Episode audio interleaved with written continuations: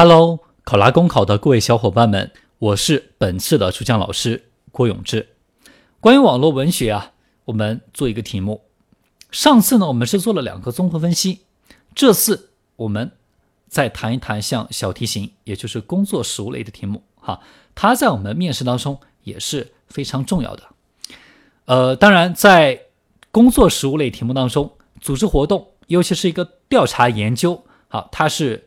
作为公务员通用的最基本的一项能力，也是我们考察的一个重点。所以这个题，我们谈一谈这个信息获得能力，或者叫做调查研究能力。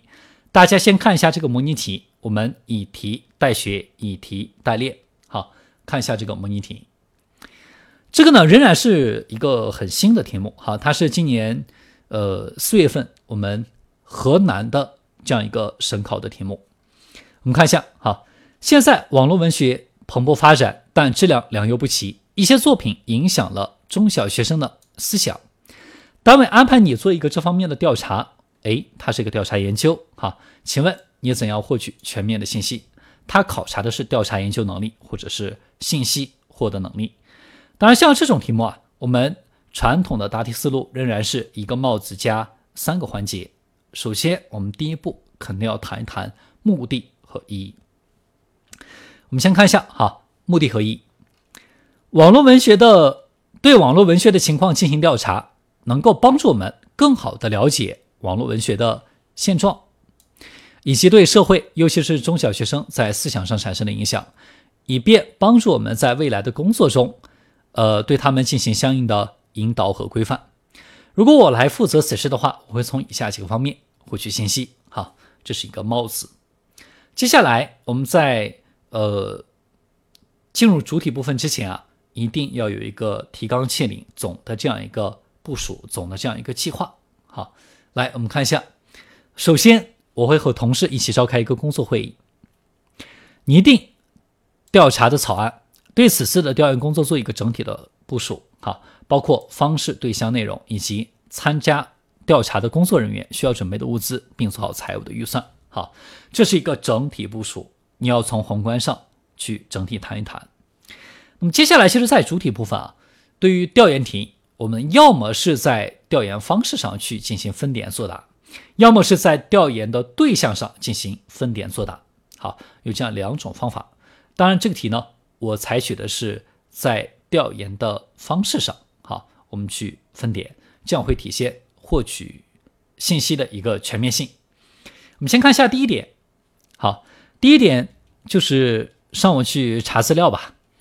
我会通过上网浏览的这个形式，到网上浏览一下点击量较大的网络文学网站，了解一下关注的比较多的信息，并对他们进行相应的分析，看看他们都属于什么题材，传播的内容是什么，有没有什么问题。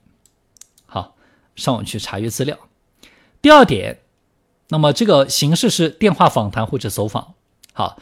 呃，要去跟这样一些平台、这样一些网站、这样一些企业谈一谈了哈，与这些网站的负责人以及热门作品的负责人取得联系，了解这些文学呃作品创作的初衷，读者给他们呃的反馈，好，呃以及网站在审核发布方面的具体操作方法和流程，呃，并进行详细的记录。好，这是第二点。好，那第三点，呃，既然谈完网站这边，谈完作品这边，那你你肯定要回来，回来谈谈学校学生这边。好，所以第三点，我会联系教育部门的相关负责人、学校的工作者，召开一次座谈会。好，这次形式是座谈会。那么在座谈会上，共同探讨一下当前网络文学的发展对于在校中小学生影响的具体表现问题，以及面对这些问题时的解决办法。好，这是第三点，三点够不够啊？好，其实为了体现一个全面性，我们还可以再继续加一加。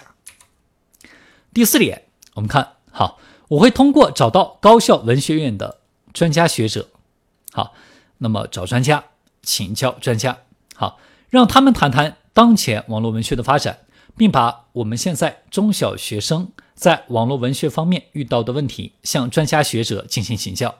听一听他们的看法和见解。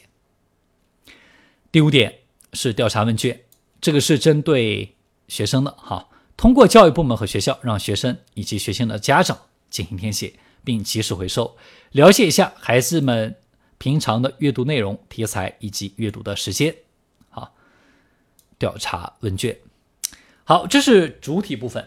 你看，我都展示了这样五点了。这样的话，你获取的信息自然就很全面了，因为这里方式和对象哈是非常多元化、非常多样的。好，我们在最后呢，应该再来一个总结报告。像调查研究这类型的题目，它的总结是非常单一的哈，一般就是下面的这样一种表达。我们看，最后将搜集的信息进行整合。将发现的问题和解决的方法进行分类汇总，及时的给出自己的一个建议，形成调研报告，递交给领导，供领导去参考。呃，大家如果想收听更多的课程，了解更多的咨询，哈，可以加我们考拉公考的公众号，那么大家扫码就可以去添加了。那么谢谢大家的聆听，我们下期再见。